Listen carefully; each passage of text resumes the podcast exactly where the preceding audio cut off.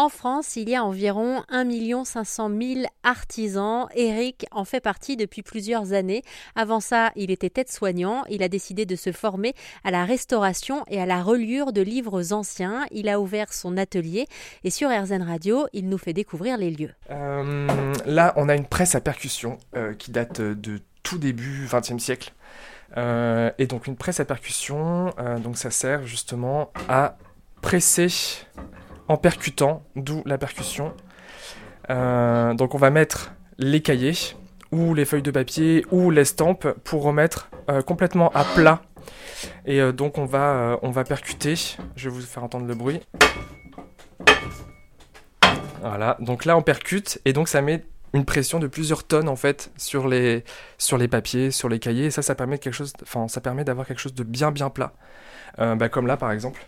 Euh, j'ai sorti ça ce matin, c'est un livre donc je suis en train de restaurer. Alors ça a été mis sous presse euh, donc cette nuit et ça permet, vous voyez, d'avoir quelque chose de bien bien plat euh, parce que de base ici au niveau du dos en fait c'était complètement, bah, c'était pas droit du tout, c'était pas plat. Et là du coup on va pouvoir ensuite refaire la couture comme elle était faite à l'époque donc en se servant des grec-cages, des anciens grec-cages qui étaient là. Alors les grickages Les grickages, en fait, c'est les trous que vous voyez au niveau du dos du livre, où il y avait justement la ficelle qui rentrait à l'intérieur, et c'est dans ces ficelles, en fait, euh, qu'on... C'est grâce à ces ficelles que, le livre va tenir. Donc voilà, là, vous avez euh, du coup un livre bien pressé, et euh, du coup qui est parti pour, pour la couture, comme ce que vous avez là-bas, en fait.